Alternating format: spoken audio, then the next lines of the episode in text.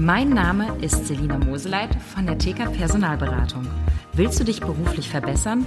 Besuche interne-jobs-zeitarbeit.de.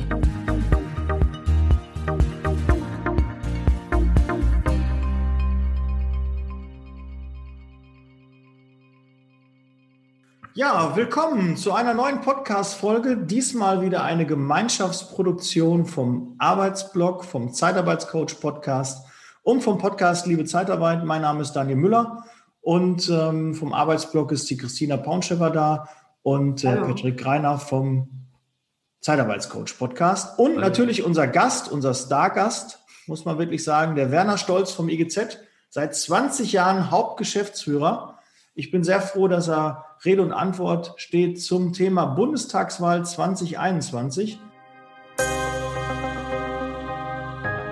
Liebe Zeitarbeit, der Podcast mit Daniel Müller.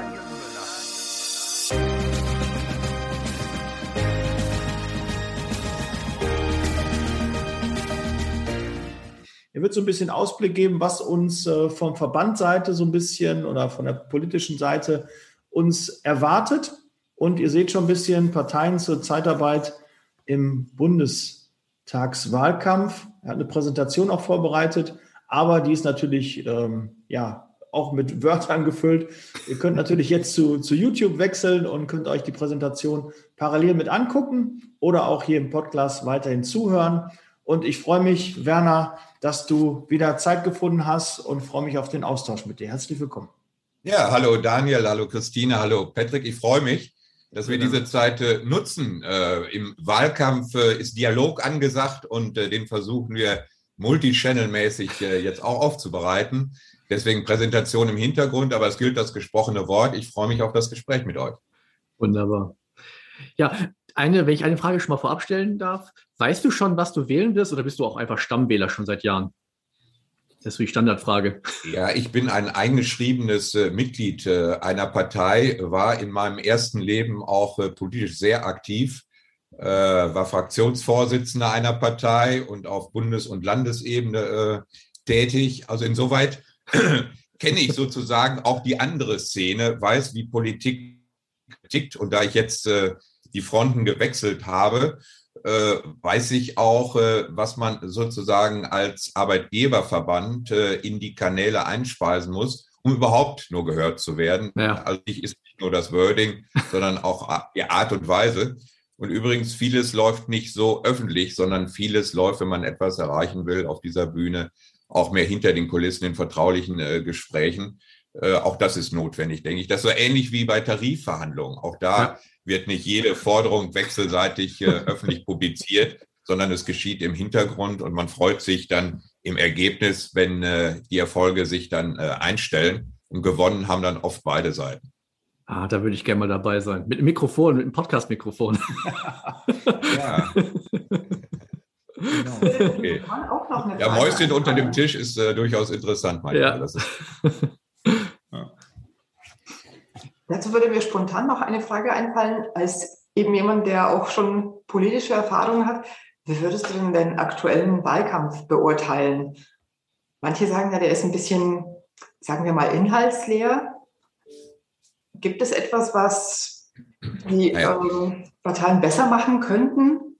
Also es hat sich in den letzten Jahren eigentlich herausgestellt, wenn man äh, das mal beobachtet, und ich habe viele Wahlkämpfe schon mitgemacht, miterlebt und beobachtet, ähm, dass die sogenannte heiße Phase, also da, wo sozusagen alle aufstehen und man jetzt geht's erst richtig los, immer kürzer wird. Mhm. Äh, das war früher anders. Früher gab es sehr lange Diskussionsphasen und auch andere Formate als äh, heute. Also viel mehr analog äh, statt hier digital. Ähm, das hat sich immer weiter verkürzt und das zeigt sich auch, wenn man sich mal Umfragen anschaut. Jetzt kommt erst langsam wieder Bewegung rein, weil die Leute merken auch, die Plakate werden aufgestellt, es gibt immer mehr Foren. Jetzt ist es auch durchaus wieder möglich, auf Marktplätzen mit Abstand äh, allerdings äh, Diskussionsrunden zu veranstalten. Und das führt natürlich zu einer höheren Sensibilisierung. Äh, wenn man hier mal einen Cut macht und schaut ein Stück weit zurück, äh, dann muss man in der Tat feststellen, dass also die Dinge, äh, ich sag mal, eine Rolle gespielt haben, äh, unplatziertes Lachen im Hintergrund, äh, unverschämte Plagiate oder unsensible Wahlkampfspots. Diese Dinge haben äh, sowas an, an, äh, sind in den Vordergrund äh, geraten, äh, dass man sich wirklich fragt als Wähler, was soll das eigentlich angesichts der wirklich großen Herausforderung, vor der unsere Gesellschaft äh, steht. Da wird es jetzt wirklich langsam Zeit, dass man zu den wesentlichen Punkten kommt. Ich bin aber ziemlich sicher, dass in den letzten fünf Wochen äh, der Bundestagswahl äh, vor der Bundestagswahl äh, hier auch nochmal die Themen eine ganz andere Rolle spielen. Denn das merken die Leute auch und äh, die Bürgerschaft fordert das natürlich auch zunehmend ein. Aber die anderen Dinge spielen halt auch eine Rolle. Ja. Hm. Ich habe in der Vorbereitung gerade mal darüber nachgedacht, wann es mal so eine ähnliche Situation vielleicht gab wie in diesem Jahr. Und da kam ich halt ein bisschen zurück. Ich finde, vielleicht die Älteren erinnern sich, ähm, die Ära nach Kohl. Es gab, er war ja auch lange Bundeskanzler. Jetzt haben wir eine Bundeskanzlerin, die schon lange ähm, äh, an der Spitze war. Nur fand ich es da, jetzt muss man dabei sagen, vielleicht war ich da noch gar nicht so alt und habe das vielleicht auch nicht alles überblicken können, je nachdem.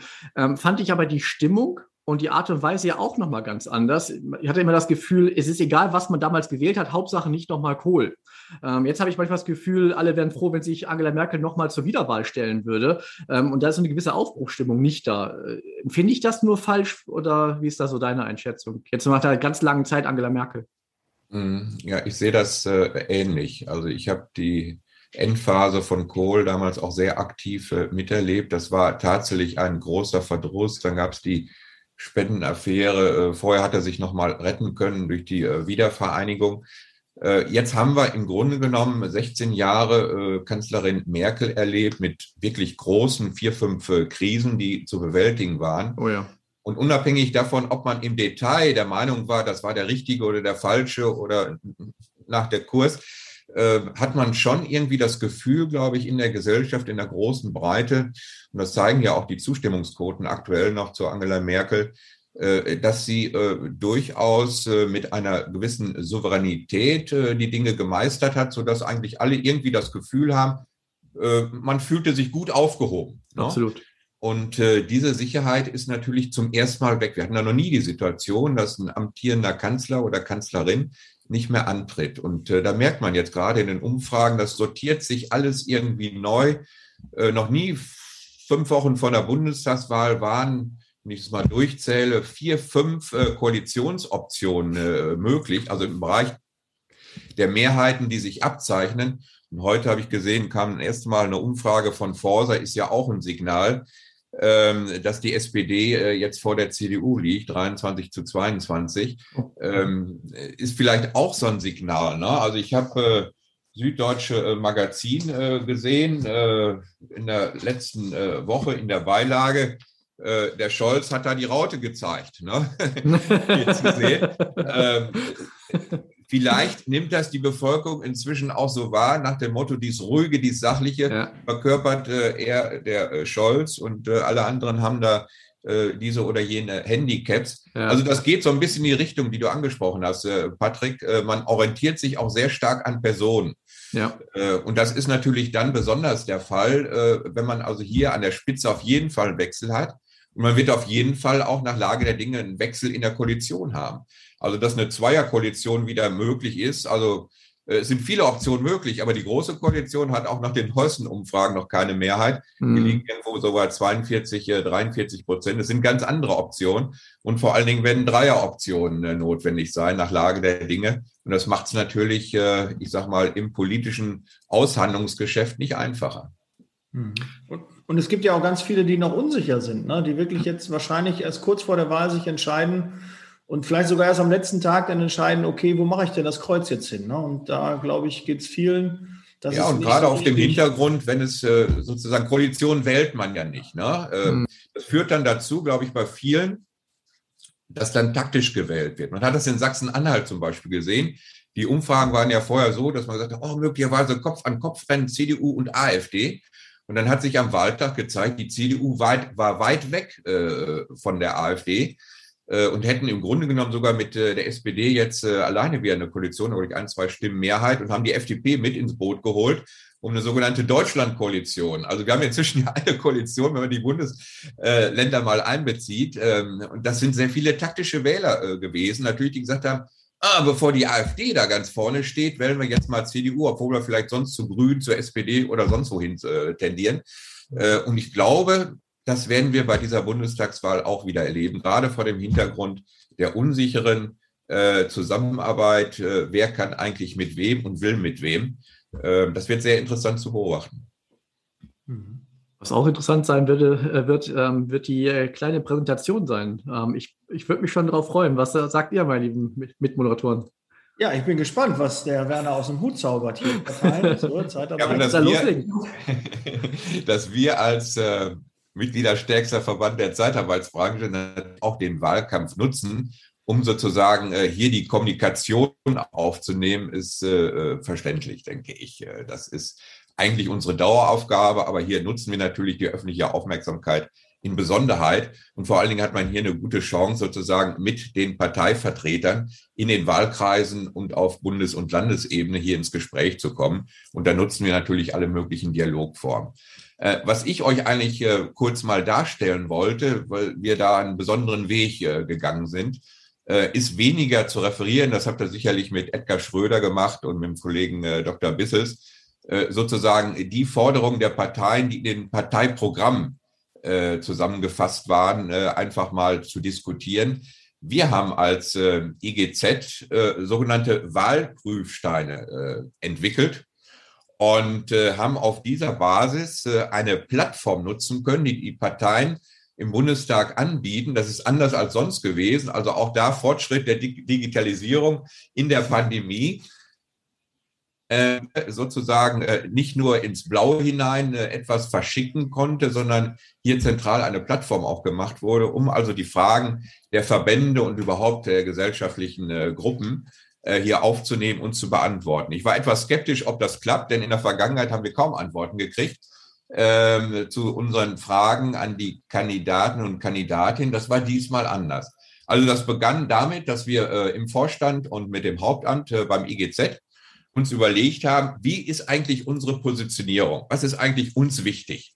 Und äh, haben daraus dann Fragestellungen äh, formuliert. Super. Und äh, unsere Mitgliedschaft war eigentlich der Meinung, das, was die AÜG-Reform 2017 äh, uns gebracht hat, also zum Beispiel die Höchstüberlassungsdauer 18 Monate, äh, Equal Pay ab dem neunten Monat, äh, sei denn äh, Einsatz von Brandenzuschlagstarifverträgen. Überhaupt der Punkt Tarif vor Gesetz, Ermöglichung von Kurzarbeitergeld über den 31.12.2021 hinaus, das ist im Moment die Gesetzeslage, äh, sektorale Verbote ganz weg. Also äh, wir haben es ja schon seit vielen, vielen Jahren, äh, seitdem das Bundesverfassungsgericht auch damals das Ganze noch legalisiert hat sozusagen und äh, die Unterschriften äh, da gegeben hat, äh, bei Hauptgewerbe das Verbot. Wir haben inzwischen ähm, ja in, äh, im Bereich äh, der Schlachtindustrie, äh, der Fleischindustrie, ein entsprechendes sektorales Verbot. Diskutiert wurde es im Pflegebereich. Und dann haben wir das Schriftformerfordernis, also Stichwort äh, Bürokratisierung, nicht Textform, sondern äh, Schriftform sei also das Entscheidende äh, im digitalen Zeitalter. Äh, sehr merkwürdig äh, wenn man sich anschaut, dass also heute der Chef der Bundesagentur für Arbeit in einem großen Interview in der Süddeutschen Zeitung äh, praktisch eine Hiobsmeldung abgesetzt hat, äh, nach dem Motto, wir brauchen 400.000 Zuwanderer mehr, äh, sonst lässt sich Stichwort Fachkräftemangel auf Dauer das, was die Wirtschaft braucht in den unterschiedlichsten Bereichen, überhaupt gar nicht mehr abbilden. diese Lücke, in die wir da stoßen, müssen wir Drittstaatler auch viel stärker engagieren. Also Stichwort Einwanderungsgesetz und auch hier äh, ist bekanntlich äh, die Zeitarbeit bisher völlig außen vor. Also das waren unsere wesentlichen Punkte, wo wir gesagt haben, hier wollen wir die Politik einfach mal alle Parteien konfrontieren mit diesen Punkten. Und äh, wir haben, wie gesagt, äh, jetzt seit drei Tagen, die CDU kam ganz zum Schluss. Äh, das hat weit weiter nichts äh, zu bedeuten. Das ist nicht das entscheidende Ranking, denke ich. Äh, haben wir Antworten von allen Parteien auch bekommen. Und das ist insofern interessant, weil, wie gesagt, die Fragestellung, die wir hatten über das, was in den Wahlprogrammen äh, geht, hinausgeht. Also Wahlprogramme sind oft auch schon inzwischen sehr umfangreich geworden. Früher gab es also alles, passte mal auf einer DIN A4-Seite. Inzwischen sind das dann zwischen 100 und 153 Seiten. Ich glaube, die Grünen haben ein längste Programm, äh, wo man versucht, möglichst viel äh, Details Richtung Profilierung äh, und äh, sozusagen mit Blick auf unterschiedliche Interessengruppen, die man bedienen will, das hier aufschreibt. Aber natürlich wir als Branche machen wir uns nichts vor. Wir wissen es ja auch alle vertreten. Also, wenn man alle sozialversicherungspflichtigen Beschäftigungsverhältnisse mal nimmt, in Deutschland ganze 2,4 Prozent. Also wir sind nicht der entscheidende Machtfaktor. Äh, deswegen dürfen wir uns auch nicht wundern, wenn also äh, nicht große, riesige Kapitel mit passenden Überschriften über die Zeitarbeit man sich auslässt. Aber wie gesagt, wir haben also hier das äh, Forum genutzt, um unsere äh, großen, vor allem in die großen, wir haben da auch die, die äh, AfD und äh, die Freien Wähler zum Beispiel haben wir erstmal außen vor gelassen, mal gesagt, das sind die entscheidenden Größen, die demnächst in der Bundesregierung, in welcher Konstellation auch immer eine Rolle spielen. Und äh, die Antworten sind deswegen interessant und ich gehe die mal einfach ganz kurz durch, was Gerne. sozusagen über die Punkte hinausgegangen ist, wo man Gefühl dafür entwickeln kann, ist der Spielraum hinter in Koalitionsverhandlungen. Das ist, glaube ich, ganz interessant. Wenn man einfach nur die Programme nimmt, ist das sehr apodiktisch formuliert. Dann meint man, ja gut, da geht nichts. Die einen wollen Equal Pay mit Flexi-Zulage, die anderen wollen gar nichts machen. Äh, so, was kommt da eigentlich raus?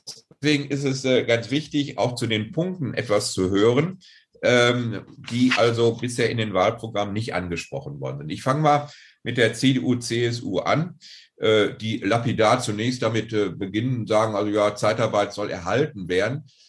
Ich schätze, das kann man natürlich auch jetzt äh, ich sag mal, sehr suffisant auseinandernehmen, nach dem Motto, viel fällt denen gar nicht ein. Aber ich glaube, das ist so ein bisschen auch die Speerspitze Richtung äh, viele Diskussionen, die in der SPD, in, äh, bei den Grünen, bei den Linken erst recht geführt werden, nach dem Motto sektorale Verbote. Äh, also die Zeitarbeit soll sozusagen vom Grundsatz her erhalten bleiben. Und die Begründungen äh, werden also äh, auch so geteilt, wie wir sie vorgegeben haben. Ähm, interessant ist bei den sektoralen Einsatzverboten, wonach wir auch gefragt haben, da gibt es äh, sowohl ähm, bei äh, der CDU, CSU als auch bei der SPD, als auch bei den Grünen ein striktes äh, Nein. Also wollt ihr sozusagen das Behauptgewerbe ähm, äh, liberalisieren und der Zeitarbeit zugänglich machen? Dort geht man nicht ran. Und die Freien Demokraten, da können wir jetzt sagen, ja, liberal, die müssen doch jetzt so die haben auch nur gesagt, wir überprüfen das. Also äh, auch nicht sozusagen die äh, Flagge gehisst äh, nach dem Motto äh, grün, äh, alles mal ähm, äh, zulassen, sondern wir prüfen das. Das ist oft übrigens bei den Antworten gewesen. Wir prüfen das, heißt, sie wollen sich nicht festlegen, ja. aber heißt natürlich, da ist Spielraum. Ne? Ja. Also da ist Spielraum dann in der Debatte. Und ganz interessant ist, bei dem Punkt Schriftformerfordernis sowohl äh, die Grünen als auch CDU, CSU, als auch äh, Freie Demokraten, Freie Demokraten wieder Prüfauftrag, aber äh, Grüne und äh, CDU, CSU haben gesagt, also das ist ein Relikt. Äh, wir wollen Entbürokratisierung und äh, das passt überhaupt nicht äh, in die Welt. Also das ist ein gutes Signal, denke ich, dass wir hier äh, möglicherweise dann in Koalitionsverhandlungen, je nachdem, äh, wer da zusammensitzt, dann am Tisch, äh, hier einen Spielraum haben. Das gilt im Übrigen auch für den Punkt äh, Erweiterung des äh, Kurzarbeitergeldes Cook. Äh, auch hier sehen sowohl die Grünen als auch CDU, CSU und äh, FDP Spielraum. Der SPD äh, ist da ein bisschen so Richtung Prüfauftrag. Ähm, Darf ich kurz mal eine Zwischenfrage stellen? Ja, äh, was, gerne, meinst, was, was, meinst du da genau? Also ich weiß, also zumindest erinnere ich mich, dass es vor Corona nur bei der großen Krise die Möglichkeit gab, für die Personaldienstleister respektive Zeitarbeitsfirmen ähm, Kurzarbeitergeld zu beantragen. Darauf, darauf wolltest du jetzt ein Stück weit eingehen, äh, glaube ich. Ähm, die Ausweitung heißt, ähm, das zu verlängern, weil für, für mich war immer so, dass es ja bis auf eine Ausnahme, die wir jetzt ein, zwei Mal hatten, es ja gar nicht gar nicht möglich war. Ähm, sollte es nicht eher darum gehen, dass es überhaupt zulässig sein soll, auch für Personaldienstleister Kurzarbeitergeld anzumelden, zu beantragen? Genau, wir hatten ja schon in der Wirtschafts- und Finanzkrise da genau. 2007, 2008 äh, haben uns stark dafür eingesetzt. Stand übrigens nirgendwo vorher in irgendwelchen Wahlprogrammen oder so. Das äh, ja. kam dann zusätzlich, weil die Krise kam ja auch zusätzlich. Auch die konnte man vorher nicht sehen. Das haben wir inzwischen ja häufiger, Stichwort Corona, äh, und äh, Afghanistan und all die Dinge, also Ereignisse, die man gar nicht äh, vor einer Legislaturperiode erkennen kann. Und so war das hier auch. Wir hatten es als Ausnahmeregelung, die ist dann ausgelaufen, die ist unter Schwarz-Gelb. Rüderle, damals Wirtschaftsminister, hat gesagt, ne, jetzt ist äh, die Krise vorbei. Und da muss die Zeitarbeit auch keine Verlängerung mehr bekommen. Das lief damals auf dem Verordnungswege. Da ist ja nicht das Arbeitnehmerlassungsgesetz geändert worden, sondern per Verordnung ist die Zeitarbeit mit reingekommen. Das mhm. gleiche Spiel hatten wir jetzt wieder, Gott sei Dank von Anfang an. Genau. Die Zeitarbeit hat sehr davon profitiert auch. Wir hatten 144.000, äh, die von den Cook-Regelungen profitiert haben und damit sozusagen gehalten werden konnten äh, in den Unternehmen wie auch in anderen äh, Wirtschaftsbereichen hervorragendes Instrument sozusagen. Ja. Äh, teilweise hatten wir bis zu 11 Millionen Anträge äh, bundesweit sozusagen. Die haben nicht alle das dann realisiert. Aber wie gesagt, auch die Zeitarbeit war hier im Schlepptau und konnte also Gutes bewirken. Und das ist, wie gesagt, befristet, diese Verordnung wieder bis zum 31.12.2020. Und wir sagen, es muss vom Grundsatz her möglich sein, dass äh, Cook für die Zeitarbeit genauso wird. Ähm, das ist ganz entscheidend. Also ich bin angetreten, übrigens vor 20 Jahren, und vieles davon hat sich bewahrheitet, mit dem Credo und mein Appell sozusagen als Outsider, ich komme ja aus dem Anwaltsbereich, äh, an die Branche, also ihr müsst es eigentlich schaffen, eine Wirtschaftsbranche zu werden, wie alle anderen auch. Ja. Darf es, äh, ich sag mal, so etwas, das bezieht sich auf Gesetze, ne? deswegen hier auch der Punkt, das muss gleich sein für alle. Wir brauchen keine spezifischen sektoralen Verbote, es muss gleich sein für alle. Ähm, man muss sich auch sozusagen gleich gut gerieren wie alle anderen. Also Sozialpartnerschaft darf auch kein Fremdwort sein. Wir hatten damals ja tariffreie Zonen, also außer ein, zwei, drei Haustarifverträgen gab es ja nichts. Und da haben wir uns als IGZ äh, sehr, sehr früh äh, auf den Pad gemacht und haben gesagt, also dann versuchen wir dieses Mal zu erreichen äh, mit den DGB-Gewerkschaften, die ja immer noch auf jedem Gewerkschaftstag das Verbot der Zeitarbeit äh, auf die Fahnen geschrieben haben. Und das hat ja tatsächlich funktioniert dann auch. Und der Gesetzgeber hat uns sozusagen da ja auch Flankenschutz gegeben.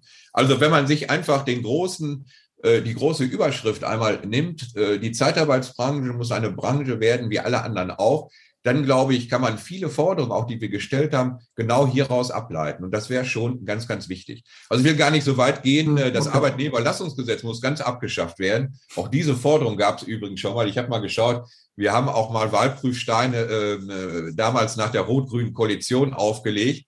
Äh, da war dann Müntefering bei der SPD zum Beispiel Adressat. Und bei der FDP war ja Westerwelle noch unterwegs. Ich kann mich erinnern, äh, Herr Westerwelle hat uns damals äh, geschrieben, das Arbeitnehmerlassungsgesetz soll abgeschafft werden. Ne? Das war mal so die Phase. Äh, wir brauchen auch gar nicht die Bundesanstalt mehr für Arbeit, dann umgewandelt in Bundesagentur für Arbeit. Auch das war eine FDP-Forderung. Also übrigens, es wandelt sich immer mal wieder. Ne? Auch die FDP war mal zwischenzeitlich, kann ich mich erinnern, für Equal Pay nach drei Monaten, weil sie also partout den Mindestlohn in der Zeitarbeitsbranche nicht wollten. Mhm. Also man muss da immer aufpassen, wie stabil sind eigentlich die Aussagen und was ändert sich auch im Laufe der Zeit. Und das, äh, was sich ändert, hängt vielfach auch natürlich von gesellschaftlichen Entwicklungen ab, von Skandalen, ich sag mal, äh, Schlecker als Stichwort, ich sag mal, Tönnies als Stichwort. Äh, daraus musste ich nicht logisch irgendwo ableiten, aber daraus wird Politik wuschig, weil vor Ort natürlich dann der Druck kommt aus der Bevölkerung und äh, die Leute sagen dann, also ihr müsst da unbedingt handeln und so. Und äh, wie das so ist, äh, jeder Abgeordnete befürchtet dann um seinen Wahlkreis und dass er nicht mehr die Mehrheit bekommt. Und dann wird Druck aufgebaut und man hat oft Schwierigkeiten zu sagen, ja, das sind ja nur Einzelfälle. Äh, und dieses immer wieder aufzugreifen, auszutarieren, ist nicht so einfach, auch in der Verbandslobbyarbeit äh, in Berlin und auch in den Bundesländern. Äh, inzwischen spielt ja also die Zeitarbeit, äh, wie man weiß, nicht nur auf Bundesebene Rolle, sondern über den Bundesrat kommen auch viele Initiativen. Ne? Stichwort Berlin, Pflegeverbot. Das kam ja aus Berlin, Senatsbeschluss und dann über den Bundesrat. Und man kann auch umgekehrt über den Bundesrat sozusagen in den Bundestag Gesetzesinitiativen reinspielen. Deswegen haben wir immer alles im Blick, auch die Bundesländer. Aber jetzt sind wir aber Bundestagswahlkampf. Und äh, dies war also, glaube ich, ein ganz wesentlicher Punkt äh, dass wir äh, auch gesagt haben, Cook muss auf Dauer sein. Mhm. Wir brauchen keine Sektorverbote mehr und so weiter. Äh, übrigens, äh, die Grünen sind durchaus dafür, dass die Höchstüberlassungsdauer äh, abgeschafft äh, wird. Die Freien Demokraten sind auch dafür. Der SPD sagt, nee, das kann man also so nicht machen. Das hat eben dazu geführt, dass man sozusagen den Ersatz der Zeitarbeit, die glauben wir immer, wir würden sozusagen die Stammmitarbeiter ersetzen. Ne? Ähm, und deswegen braucht man eine Höchstüberlassungsdauer. Äh, wir haben natürlich auch einen EU-Rahmen. Man muss sehen, dass man also äh, möglicherweise das nicht ganz wegbekommt. Aber die Grünen sagen zum Beispiel, also wenn wir, wie die wollen, äh, Equal Pay mit sozusagen einer Flexi-Zulage von 10 Prozent, so ähnlich wie in Frankreich, äh, was übrigens auch äh, gefordert wird ähm, äh, von der freien, von den freien Wählern, ganz interessant, genau auch dieser Punkt. Und auch gefordert wird von der AfD, auch interessanter Punkt, wie sich da also politische Gemengelagen ergeben in bestimmten Forderungen. Aber wie gesagt, die Grünen sagen ganz offen, höchste Überlassungsdauer ist für uns nicht der Punkt. Wenn dann ab dem ersten Einsatztag Equal Pay und die Flexi-Zulage von zehn Prozent gezahlt wird, äh, dann sind wir damit einverstanden. Also zumindest auch ein Signal, äh, dass hier durchaus Bewegung dann da ist. Und äh, ihr wisst ja, wir haben im Arbeitnehmerlassungsgesetz die Evaluierung stehen. Das heißt, es soll ja ähm, die Reform 2017, Reform in Anführungszeichen, weil ich meine, cui bono, also wem nützt eigentlich die Reform, kann man nicht viel erkennen, aber vielleicht hilft uns ja die Wissenschaft aufgrund der Befragung in dem Dreiecksverhältnis, also sind der Kundenbetriebe gefragt worden, wir sind gefragt worden, die Zeitarbeitsunternehmen und auch die Zeitarbeitsbeschäftigten. Möglicherweise ergibt das Zahlenmaterial dann auch genügend äh, Gründe und Argumente, um also hier nochmal an die höchste Überlassungsdauer heranzugehen, denke ich. Werner, schön. ich habe noch mal äh, bei Bündnis 90 die Grünen, die fordern ja äh, diesen Flexbonus, die 10 Prozent. Das haben die doch auch schon bei den letzten Bundestagswahlen gefordert. Und da weiß ich, irgendwie sind die angesprochen worden darauf und dann hieß es, ja, wir können das ja gar nicht vergleichen. Das sind ja, man kann ja Frankreich mit Deutschland gar nicht vergleichen, weil ähm, bei denen endet ja der Vertrag, wenn der Auftrag endet. Das ist ja nicht, äh, wir haben ja auch in der Zeitarbeit in Deutschland ist es ja so, falls jemand das nicht weiß, ich denke aber doch, dass es viele wissen, dass der Mitarbeiter halt bei der Zeitarbeitsfirma weiter beschäftigt bleibt und auch weiterhin Geld bekommt und nicht der Vertrag äh, direkt endet, wenn der Auftrag endet. Und ja. dann kann ich es natürlich auch nachvollziehen, dass die 10 Prozent mehr kriegen, weil das ist natürlich ein gewisses, gewisses Risiko, was die mittragen. Und da sehe ich das auch ein, dass das äh, gezahlt wird. Ähm, und da wurde dann gesagt, nee, ähm, das lassen wir im Parteiprogramm drin. Ja, wir wissen, wir werden es nicht weiter verfolgen, aber es ist da drin, weil wir es mal reingeschrieben haben. Und jetzt haben die es wirklich nochmal reingeschrieben. Denkst du da nicht manchmal auch, äh, was ist bei denen nicht in Ordnung? Ja. also, oh, ich bleibe mal, ich bleib mal, ich bleib mal, ich bleib mal, ich bleib mal höflich und versuche auch, man, man führt ja auch Hintergrundgespräche. Also gerade Beate Müller-Gemmeke, das ist die arbeitsmarktpolitische Sprecherin äh, der Grünen, mit denen wir häufig auch zu tun hatten, ähm, versucht das immer so zu erklären. Also erstmal muss man sagen, äh, alle Parteien haben im Grunde genommen zur Zeitarbeit keine neuen, neuen Positionierungen eingenommen in den offiziellen Wahlprogrammen. Was hinter den Kulissen sozusagen und als Antwort an unsere Wahlprüfsteine äh, gekommen ist, habe ich ja angedeutet, äh, wo da äh, Spielräume durchaus äh, sind. Aber bei den äh, Grünen und auch äh, Sigmar Gabriel zum Beispiel, der Ex-Parteivorsitzende der SPD, große Überschriften mal zwischendurch in äh, den Wahlkämpfen auch nach dem Motto, äh, Horrorvision äh, der SPD. Herr Gabriel will auch das französische Modell Equal Pay plus Zulage. Also die tun sich da alle nicht viel. Äh, das hängt mit Leitbildern zusammen, äh, die man vermeintlich der Zeitarbeit überstülpen will. Also man könnte einfach sagen, die haben Frankreich nicht bestanden, da ist doch Agenturprinzip, wir haben das Unternehmerprinzip fertig ab. Bei den Grünen steht was anderes dahinter. Äh, Müller-Gemmecke hat mir immer gesagt, ähm, dass die Zeitarbeit so ein arbeitsmarktpolitisches Instrument sein will, das wäre völlig falsch. Äh, die wollen Zeitarbeit sozusagen einsetzen als reines Flexibilitätsinstrument sozusagen als Goodie für die Unternehmen, die nur Flexibilität wollen. Und Flexibilität muss eben besser bezahlt werden als die Normalarbeitsverhältnisse und wollen sozusagen besonders das höher qualifizierte, äh, Engage, qualifizierte Engagement von äh, Zeitarbeitskräften sozusagen aus der Reserve locken. Stichwort Pflege, ne? bessere Bezahlung, bessere Einsatzzeiten. Das soll sozusagen das Zukunftsmodell sein. Und dass das genau auch wieder in Schieflagen kommt, sieht man da gerade im Pflegebereich. Ne? Dann heißt es ja die Flucht in die Zeitarbeit. Also wie können die denn nur?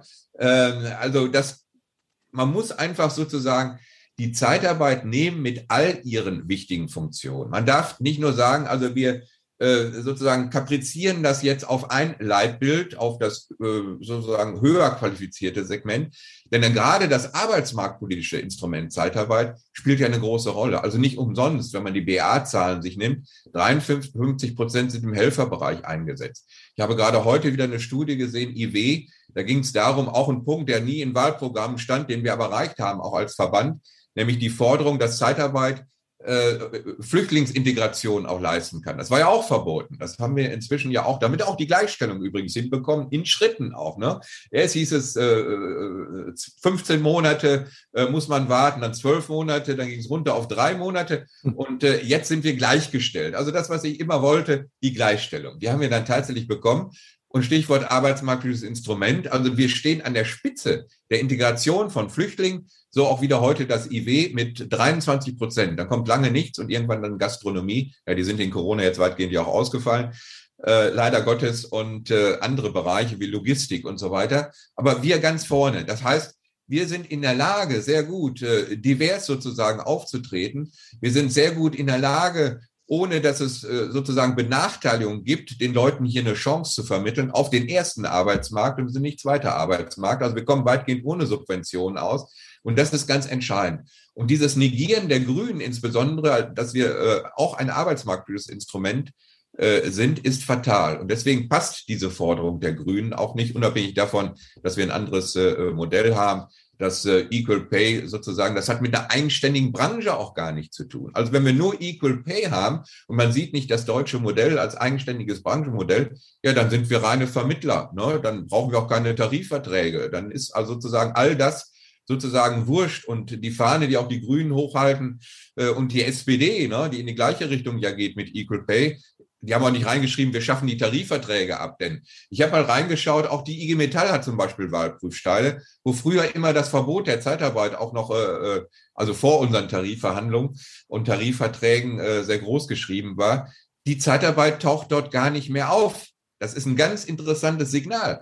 Das heißt also, die Grünen würden sozusagen auf der anderen Seite nicht nur uns haben, sondern auch weite Teile der Gewerkschaften, die sich längst arrangiert haben natürlich die Betriebsräte, die sich längst arrangiert haben. Und das war genau das richtige Signal, was wir erreichen wollen über Tarifverträge, sozusagen die Fronten in der Sozialpartnerschaft über Tarifverträge zu befrieden. Das heißt, die fühlen sich jetzt mitverantwortlich. Die haben auch viel mehr Kenntnisse inzwischen von der Branche. Das sind keine kleinen Dovis mehr, sondern die wissen ganz genau, wo die Probleme natürlich auch sind. Deswegen sind auch Tarifverhandlungen immer so hart und sind sozusagen kein Kinderspiel, denn die wissen in der Tat inzwischen, wovon die reden. Und die haben natürlich auch Mitarbeiter gewinnen können, ne? indem äh, dann über die Tarifverträge hinaus gibt es ja auch viele Betriebsvereinbarungen, wo auch Equal Pay zum Beispiel in einer einfachen, unbürokratisierten Form sozusagen etabliert worden sind. Also Automobilindustrie, wenn ich da mal sehe, in der Stahlindustrie haben wir ja Equal Pay, aber in einer einfachen Form, also eins zu eins, einfache Entgeltgruppen, ähnlich wie in Frankreich. Dort gibt es ja auch nicht Equal Treatment, wo also was weiß ich, bis zu Dienstwagen alles umgerechnet werden muss um da Equal Treatment hinzubekommen, um das monetär umzusetzen, äh, sondern äh, das sind ganz einfach strukturierte Geschichten, wo praktisch nur der Mindestlohn eins zu eins äh, abgebildet äh, wird. Und Stichwort Mindestlohn, also Equal Pay würde bedeuten, dass unser Mindestlohn sozusagen angepasst werden müsste ne, in vielen Branchen. Und in anderen Bereichen, die im äh, Branchen, die im Arbeitnehmerentsendegesetz steht, haben wir auch schon Mindestlohn. Also gerade im Helferbereich und deswegen verstehe ich überhaupt gar nicht, äh, dass die Bundesagentur für Arbeit und ihr könnt das ja auch ständig wahrnehmen, in den Halbjahres- bzw. Jahresberichten zu unserer Branche immer wieder sozusagen unter Entgeltstrukturen sagt, ja, Stammmitarbeiter, Vergleich äh, zu Zeitarbeitsbeschäftigten, 46 Prozent Lohnunterschiede. Also das ist nicht nur Äpfel mit Birnen zu vergleichen, sondern da hat man sich überhaupt gar nicht angeschaut, wie sozusagen tatsächlich das Delta aussieht. Und äh, deswegen haben wir, weil das immer so ein Wunderpunkt ist, ne, Stichwort Image, das prägt die gesamte Branche. Da guckt man nicht mehr genau hin ins Arbeitnehmerentsendegesetz, dass wenn Zeitarbeiter eingesetzt werden, meinetwegen im Bereich Maler und Lackierer, dass die genau die dort und höhere äh, der höheren Mindestlohn nach Arbeitnehmerentsendegesetz zu akzeptieren haben. Im Pflegebereich ist unser ähm, äh, Entgeltschranke, Mindestentgeltschranke als Untergrenze niedriger. Deswegen ist die Mindest, äh, äh, der Mindestlohn äh, anzuerkennen bei Einsätzen und anzuwenden, äh, wenn die Zeitarbeit im Pflegebereich eingesetzt. Also alle Branchen, die dort stehen, auch im Behauptgewerbe. Ne? Also damals, als das Verbot kam, da gab es diese Strukturen ja gar nicht, die Rahmenbedingungen. Dort gab es im Grunde genommen ja groß Wild West und deswegen haben auch sogar Arbeitgeberverbände damals gesagt, also Zeitarbeit und illegale Arbeitnehmerlassung im Hauptgewerbe, das nimmt überhand, da ist so viel Schwarzarbeit und da wird nichts genau genommen. Ja, das war also vor 50 Jahren. Ne? Äh, inzwischen gibt es völlig neue gesetzliche Rahmenbedingungen. Also wenn Zeitarbeit nach Arbeitnehmergesetz im äh, Behauptgewerbe eingesetzt wird, muss die Zeitarbeit, wenn sie dort tätig werden will, äh, alle Branchenparameter anwenden von Tarifverträgen, äh, Sozialkassensysteme etc. etc. Also es gibt da überhaupt gar keinen Unterschied mehr eins zu eins. Und deswegen macht es auch keinen Sinn, heute noch an dem Verbot festzuhalten. Ähm, nur ist ein bisschen schwieriger, anders als, als wir es aktuell gemacht haben über Verfassungsbeschwerde mit Unterstützung einiger Firmen des BAP und zwei von uns auch. Äh, anhängig ja bekanntlich beim Bundesverfassungsgericht noch nicht entschieden, aber sehr wahrscheinlich im nächsten Jahr wird es dann soweit sein. Äh, kommen wir also hier jedenfalls im Bereich der Fleischindustrie rechtlich weiter, weil das Gesetz wurde gerade verabschiedet. Aber Behauptgewerbe, das ist also, weiß ich, 72 war das, glaube ich, äh, ist es sozusagen äh, ja etabliert worden. Bundesverfassungsgericht hat gesagt, ja, ihr Gesetzgeber konnte das so machen. Und seitdem haben sich die Rahmenbedingungen geändert. Aber wir haben jetzt gar keine Handhabe mehr, die Verfassungsbeschwerde so einzulegen, wie es also möglich ist, weil die Fristen sind natürlich einfach weg. Deswegen, wenn ich also immer so höre, Edgar Schröder und andere, da haben die Verbände gepennt, Nee, nee, lieber Edgar, so einfach ist das also hier gar nicht. Äh, man kann auch nicht, weil Behauptgewerbe ist ja keiner mehr tätig. Also wenn einer jetzt sagt, ich mache mal Behauptgewerbe, ja, dann äh, kriegt er also den Entzug der Erlaubnis äh, sozusagen äh, durch die Bundesagentur für Arbeit. Das wird also keiner äh, machen wollen. Sollen wir jetzt künstlich sozusagen eine Fata Morgana äh, gründen? Ach, alles schwierig. Äh, wir haben eine kleine Option, äh, sozusagen hier die Dinge möglicherweise tarifvertraglich äh, zu regeln. Also dieses kleine Fenster, was ja auch das Bauhandwerk sozusagen genutzt hat, über Tarifverträge sozusagen eine Option für die nächsten zwei, drei Jahre zumindest hinzubekommen mit all den gesetzlichen Eingrenzungen, die es gleichwohl für Tarifverträge dort leider gab.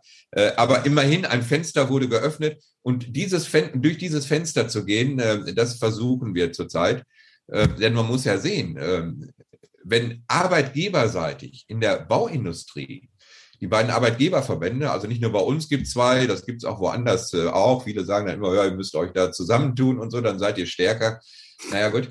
Äh, vielleicht richtig, vielleicht falsch. Was würden wir nie sagen. Aber nicht so, so der erste und wichtigste Punkt. Ich würde sagen, in der, in der äh, Bau, äh, im Bau äh, gibt es auch zwei Verbände, die Bauindustrie und das Bauhandwerk.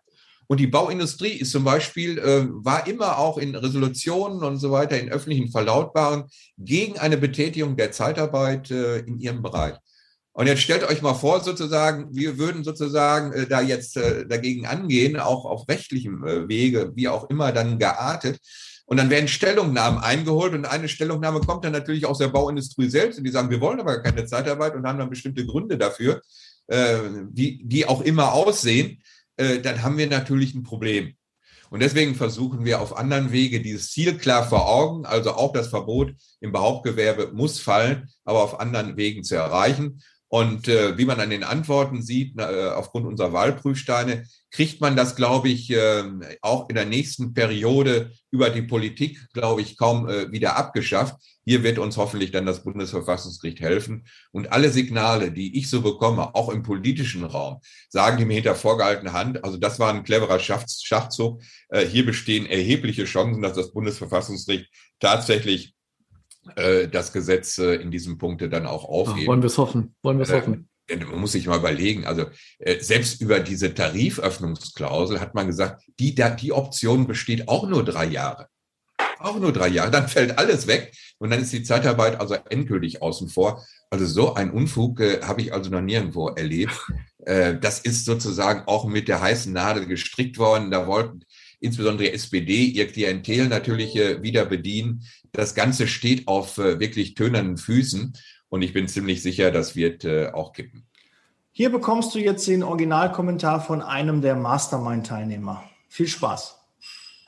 Ja, liebe Zeitarbeit Mastermind. Ich war damals selbst in der Situation, dass ich an einem Punkt angelangt war, wo es einfach nicht mehr voranging. Ich wollte meine eigene Firma weiter voranbringen. Ich bin deswegen in die Zeitarbeitsbranche gegangen, respektive habe mich selbstständig gemacht um mein eigenes Ding durchzuziehen. Doch vielleicht kennst du das, wenn du an diesem Punkt angekommen bist, es werden immer weniger Leute, die man um Rat fragen kann. Und dann kam Daniel ums Eck und hat mir seine Mastermind vorgestellt. Und mein erster Gedanke war, naja, wo soll ich denn die Zeit dafür hernehmen, mich da einmal die Woche hinzusetzen und mich mit anderen Leuten auszutauschen, denn ich muss ja mein Geschäft voranbringen. Und genau das ist das, was du machen musst, weil es ist eine bewusste Entscheidung, sich Zeit zu nehmen und für das eigene Wachstum und das eigene Wachstum des Unternehmens sich Zeit zu nehmen. Und wenn du tatsächlich dein Unternehmen, deinen HR-Bereich oder deine Zeitarbeitsfirma voranbringen willst, neue Kontakte knüpfen willst, die wirklich Synergieeffekte hervorrufen und nicht einfach bloß leere Phrasen dreschen und einen riesigen Quantensprung machen willst, was deine Sichtbarkeit und deinen Erfolg angeht, dann ist die liebe Zeitarbeit Mastermind genau für dich. Also melde dich jetzt an unter dem Link unter diesem Video und ich hoffe, wir sehen uns dann bei der Mastermind 2.0. Sehr schön, Werner. Man merkt schon, warum wir dich eingeladen haben. Du brennst auch für dein Thema und es macht richtig Spaß, dir zuzuhören. Vielen, vielen Dank und vielleicht kriegen wir es ja auch mal hin ähm, mit Edgar Schröder zusammen, dass wir da nochmal eine größere mit den Verbänden so eine Diskussion führen. Ja, Edgar, Edgar macht ja äh, wieder seinen äh, Kongress äh, jedes Jahr. Das wird ja äh, bestimmt dann auch seine genau. interessante. Umfrage, die er gemacht hat äh, zu Equal Pay, äh, zum Besten geben. Ähm, ich habe übrigens mal überlegt, was bei den möglichen Koalitionen, die da anstehen, rauskommen sollte. Deswegen hier eine Folie, die völlig verschwommen ist. Also man kann gar nicht sagen, was also rauskommt, wenn Bündnis 90 äh, die Grünen zum Beispiel da, dabei sind, die sagen, höchste Überlassungsdauer, haben wir eigentlich gar keine Aktien im Spiel, kann Fall. Und auf der anderen Seite Equal Pay und äh, möglicherweise FDP äh, auch noch dabei ist in der Jamaika-Koalition, die dann sagt, also äh, wir wollen zwar auch äh, äh sozusagen äh, diesen Bereich äh, nicht mehr, also Entbürokratisierung, höchste Überlassungsdauer kann weg, aber wir wollen auch kein Equal Pay. Also was da rauskommt sozusagen in dieser Formel, äh, keine Ahnung. Äh, und da müsste man sich als Branche natürlich auch mal Gedanken machen nach dem Motto, wenn das Szenario so aussehen könnte. Äh, Grüne dabei, FDP dabei, CDU, CSU dabei und alle Restriktionen, die wir zurzeit haben, ja, vom sektoralen Verbot äh, bis, bis zur Höchstüberlassungsdauer, äh, kann fallen, wenn wir auf der anderen Seite Equal Pay ab dem ersten Einsatztag akzeptieren und Tariferöffnungsklausel wird gestrichen äh, wie würde die Branche eigentlich darauf reagieren? Also eine ganz spannende Frage, glaube ich. Also man muss sich da schon entscheiden. Ne? Also nicht Rosinenprinzip, wie wir das oft auch anderen vorhalten, wenn die dann mit Equal Pay so, sozusagen kommen, sondern dies wäre sozusagen eine ganz konkrete Abwägungsfrage. Ähm, quo vadis, ne? Was ist der zukünftige Kurs? Und ich, wenn ich meine persönliche Meinung mal sagen kann, ich würde niemals das, was wir jetzt geschafft haben, die Tarifverträge aufgeben. Ich würde immer sagen, Tarifvorgesetz ist genau das Richtige, hm. ähm, weil ähm, die Tarifpartner erstens in der Lage sind, viel schneller zu reagieren. Also Tarifverträge muss nicht warten, bis die Kündigungsfristen kommen.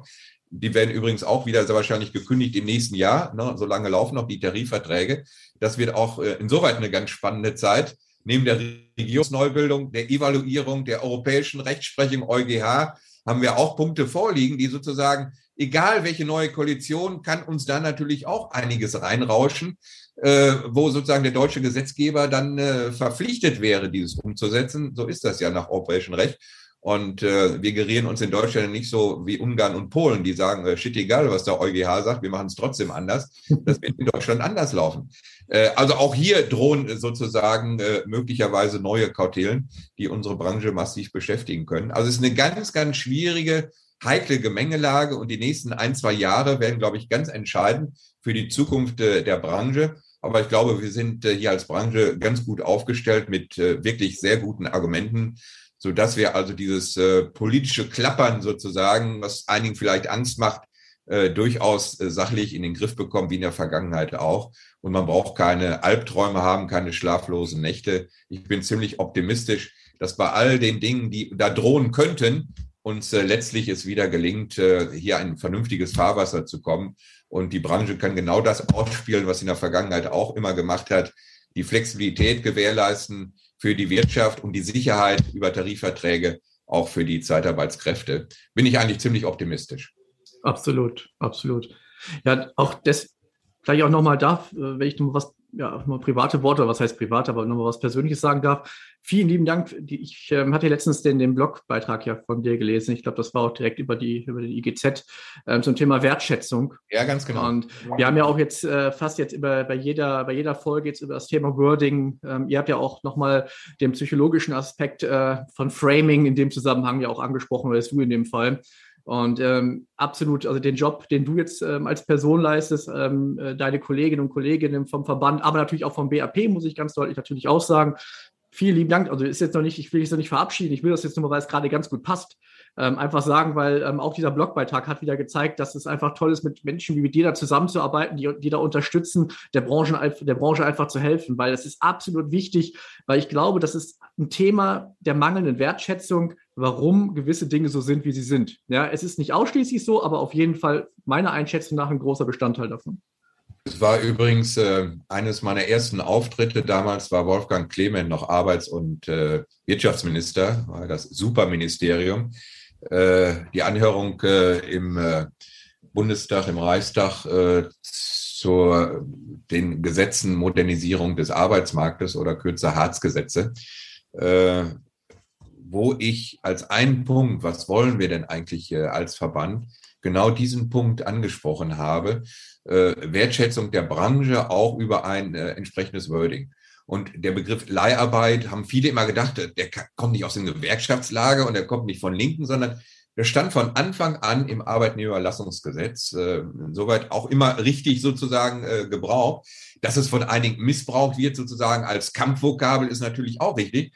Und ich habe äh, mal recherchiert und so auch in meinem Blog, Patrick, du hast angesprochen, wo kommt das denn eigentlich her? Weil viele sich ja wundern, sagen, juristisch passt das ja alle gar nicht. Das haben die alles zugegeben damals. Haben gesagt, also ja, der Begriff ist wirklich äh, völlig deplatziert, äh, ist juristisch auch gar nicht haltbar, aber irgendwie äh, haben den andere so in der Wissenschaft, äh, Arbeitsmarktforscher ja bisher benutzt und dann übernehmen wir den auch einfach mal. Ne? Hm. Also das war die Begründung damals im Bundesgesetzblatt. Äh, und ich musste bis 1971 ins Archiv zurückgehen, um dieses zu finden. Also weil ja immer gesagt wird, auch ihr habt ja letztens mal einen Blog thematisiert, äh, äh, Daniel, äh, nach dem Motto, wer hat es denn da eigentlich, wo kommt es denn eigentlich her? Da kommt es her. Und alle Versuche, die wir gemacht haben, also wie gesagt, ich habe es damals äh, bei der Anhörung äh, thematisiert, immer wieder bei allen Eingaben äh, haben wir als Verband darauf hingewiesen, übrigens auch immer mit BZA und jetzt BAP zusammen, äh, Klammer auf, die Zusammenarbeit mit Florian Zwieter, meinem Kollegen, klappt hervorragend. Also als wären wir ein Verband sozusagen. Also man braucht das nicht mal formal in neue Satzungen zu gießen. Das ist ja ganz entscheidend. Übrigens anders als damals. Als ich bei der ersten Anhörung war, waren sechs verschiedene Vertreter der Zeitarbeitsbranche. Einzelunternehmer, Adeco, Randstadt, damals BZA, äh, wir, äh, Staat Zeitarbeit, äh, NRW. Und ihr könnt euch vorstellen, die Politik hat genau die Antworten von Equal Pay über Tariföffnung, alles Mögliche von jedem Einzelnen unterschiedlich abrufen können. Man musste den nur gezielt ansprechen. Hm. Und das ist natürlich der Super-GAU einer Branche. Ne? Äh, eine Branche, aber sechs unterschiedliche äh, Voten, äh, was der richtige Kurs für die Zukunft ist. So kann man das natürlich nicht machen, so kann man nicht auftreten. Aber da sind wir inzwischen weit, weit weg wir haben einheitlichen Tarifvertrag im Prinzip. Da gibt es kaum noch Unterschiede. Seitdem wir die Verhandlungsgemeinschaft Zeitarbeit, äh, BAP und IGZ haben, unter der äh, Verhandlungsführer jetzt von unserem stellvertretenden Bundesvorsitzenden Sven Kramer, läuft ganz hervorragend. Es gibt ein Vertrauensverhältnis auch hinter den Kulissen äh, der Gewerkschaften. Also man muss nicht nur immer sich anhören, was pro domo von denen gesagt wird für ihr Klientel, sondern was wichtig hier geleistet ist. Und wir haben immer äh, vernünftige Tarifverträge abgeliefert. Auch das wird in Zukunft äh, so sein. Aber das Wording ist hier äh, wichtig und da werde ich auch äh, am Ball bleiben, äh, dass dieses sozusagen auch geändert wird und dass zumindest Zeitarbeit reinkommt. Also man kann sich ja, ich habe ja eure Diskussion auch mitbekommen, Patrick, Service, Mitarbeiter und was da alle kommt oder Personaldienstleister. Also ähm, diese Dinge äh, kann man sich alles überlegen als Unternehmen sozusagen unter Marketing-Gesichtspunkt. Aber wenn man sozusagen ins Gesetz etwas reinschreibt, glaube ich, wären schon vielen geholfen. Hier würde über Zeitarbeit gesprochen äh, in Zukunft und äh, das so reingeschrieben und nicht mehr über Leiharbeit und dann über Kunden und über entsprechende Anbieter. Das wäre schon äh, vernünftig. Und das ist, glaube ich, auch ein ganz wichtiger Punkt. Da geht es nicht nur um Greenwashing sozusagen. Äh, äh, damit die Konnotation äh, entsprechend äh, stimmt, sondern da geht es einfach darum, dass man eine Vokabel, die negativ aufgeladen ist, äh, nicht sozusagen der Branche entgegenschleudert, da fühlen sich alle Beteiligten schlecht. Also ich finde, das ist eine Diskriminierung von den Zeitarbeitskräften. Ne? Also viele äh, wagen ja auch gar nicht zu sagen, ja, ich bin äh, Zeitarbeitskraft oder so, äh, sondern äh, die sagen, ja, ich bin beim Kundenunternehmen so und so angestellt, ich bin äh, als Schreiner eingesetzt und so weiter. Äh, und wenn man hier andere Vokabeln hätte, glaube ich, wäre auch der Bekennermut der entsprechend eingesetzten Kräften viel besser äh, weil man sich einfach dann auch besser fühlt. Ne? Leiharbeit, dann ist man auch nicht weit von der äh, Sklavenhändlergeschichte äh, äh, weg und all diese merkwürdigen Sachen, die also dann auch nochmal weiter poliert werden. Es ist einfach grausam und deswegen ist mir dieser Punkt so wichtig und deswegen habe ich den im Blog nochmal äh, aufgegriffen. Schön, dass du den gelesen hast, Patrick. Äh, ich habe den auch gelesen und ich äh, bin und bin mir sicher, Christina auch. Das haben wir alle. Ja, ja, aber auch ja, glaube ich, auch aufgenommen äh, beim Arbeitsblock, äh, auch als Thema.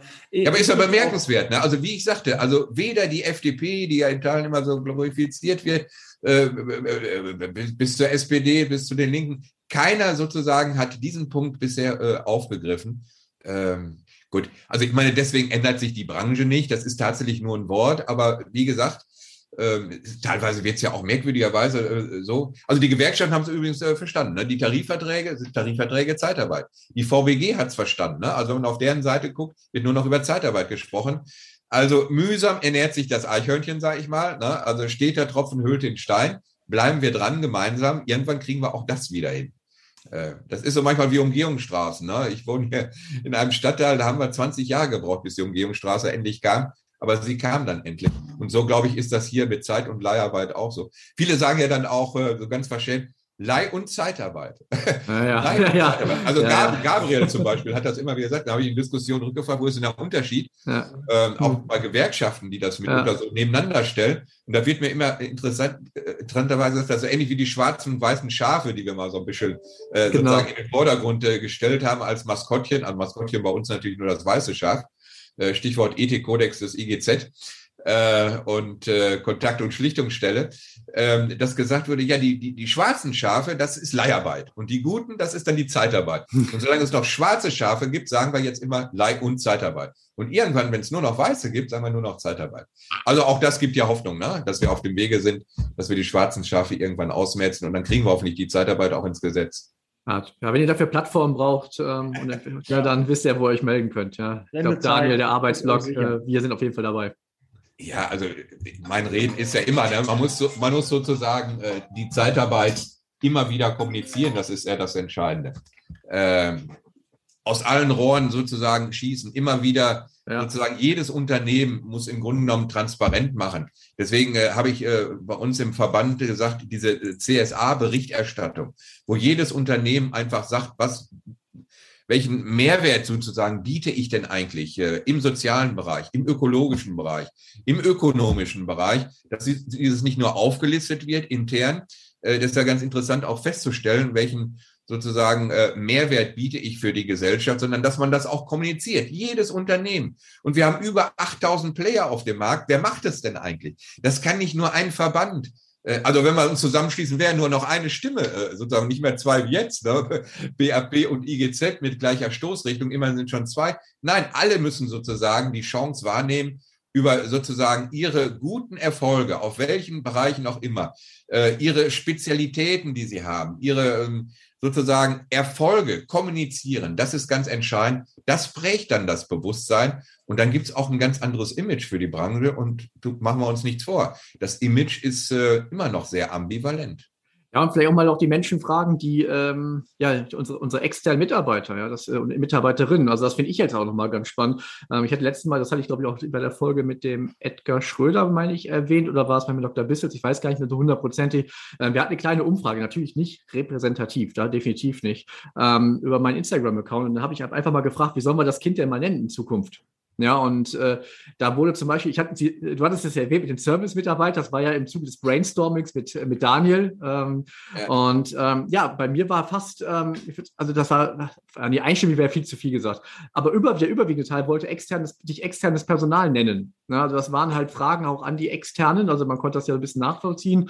Ähm, ich finde das halt sehr, sehr spannend und ich bin da der Meinung, da muss man halt auch diese Menschen mal fragen ähm, und auch deren Stimme mal mit einholen. Ja, ganz genau. Also es gibt ja inzwischen, äh, wenn man mal die Zahlen nimmt, äh, wie viele Zeitarbeitskräfte haben wir im Jahr? Jetzt ist etwas runtergegangen äh, durch Corona, wird aber auch wieder auf, nach oben gehen, weil wir auch andere Branchen uns erschließen. Ich glaube, so bei 750.000 sind mhm. wir im Moment. Aber es sind ja viel mehr betroffen sozusagen, weil nicht jeder hat eine 15-monatige Überlassungsdauer oder überhaupt ein Anstellungsverhältnis, sind das ja oft sehr viel kürzer. Das heißt, äh, das Umschlagsverhältnis ist viel höher. Das heißt, ja. äh, sag mal, bei Corona, irgendwann sind alle durchseucht. Also irgendwann, äh, sage ich mal, äh, sind äh, alle Zeitarbeits, äh, sind viele Menschen sozusagen mit Zeitarbeit direkt konfrontiert worden und haben eigene Erfahrung. Aber Patrick, die müssen ja nicht immer positiv sein. Ne? Nein, Auch das ist natürlich ein Punkt. Also ich weiß, die letzte Umfrage, die wir gemacht haben über Allensbach, dort war durchaus auffällig, ähm, dass diejenigen, die angegeben haben, äh, im Bekanntenkreis oder ich selbst persönlich habe schon Erfahrungen gemacht mit Zeitarbeit, dass dort die Angaben und das Ranking und die Bewertung über die Zeitarbeit äh, durchaus ein Schlag noch schlechter war als diejenigen, die von außen drauf gucken. Also äh, uns geht die Arbeit nicht aus. Wir müssen hm. uns auch als eigene Portipee fassen. Wir müssen eigene Qualitätsstandards äh, setzen. Und wenn ich eben gesagt habe, wichtiger Leitsatz ist Tarif vor Gesetz, wäre auch ein wichtiger Leitsatz, dass wir nicht immer warten auf Gesetzgeber und Tarifverträge, sondern dass wir auch selbst uns überlegen, was ist unsere Vision eigentlich von der Zeitarbeitsbranche? Na, also wir haben gesagt, Zeitarbeit ist ein attraktives Arbeitsverhältnis. Ähm, viele äh, verwechseln das damit und sagen, ja, damit haben wir es ja schon erreicht, nur noch eine Kommunikationsaufgabe. Nein, es fehlen in vielen Bereichen durchaus noch Schritte, wo wir besser werden können, Absolut. wo wir unseren Qualitätsstandards besser werden können. Also ich sage nur das Stichwort Weiterbildung und Qualifizierung. Da sind wir nicht am Ende der Fahnenstange. Nein, bei weitem mal also muss ich euch nicht erzählen, da ist viel mehr möglich. Also man muss nicht über gerade äh, Branchenfonds nachdenken und all diese Dinge, die also andere EU-Staaten dann gerade auch, äh, was Arbeitnehmerlassungsbereiche anbelangt, äh, längst etabliert haben, wir noch nicht. Aber da brauchen wir Modelle. Modelle, wo es zum Beispiel darum geht, ähm, die Zeitarbeitskräfte vielleicht noch stärker zu binden über Betriebsrenten. Auch da äh, kann man sich mal was einfallen lassen. Einige Unternehmen haben solche ähm, äh, Silos schon entwickelt, aber längst nicht alle. Also äh, um in der Breite zu wirken, brauchen wir da auch Standard. Und deswegen empfehle ich unserer Branche nicht nur CSR-Berichte zu machen, die werden irgendwann sozusagen verpflichtend äh, werden. Man hat das jetzt auf europäischer Ebene gesehen, da kommt es ja her. Äh, das bisher nur die großen Unternehmen und jetzt ab äh, 1.1.2022 geht es viel weiter runter. Vorher waren es 500 Betroffene, jetzt haben wir schon 18.000, wenn die EU-Richtlinie dort umgesetzt wird. Das heißt, diese Dinge werden kommen. Und deswegen, wir müssen vor der Welle äh, sein und nicht nur immer reagieren. Ne? Ein wichtiger Punkt, den Edgar Schröder ja bei euch auch angesprochen hat. Äh, aber das ist oft einfacher gesagt als getan. Da braucht man Gespür für Dinge. Und man darf nicht erst losrennen, wenn man mit dem Rücken zur Wand steht.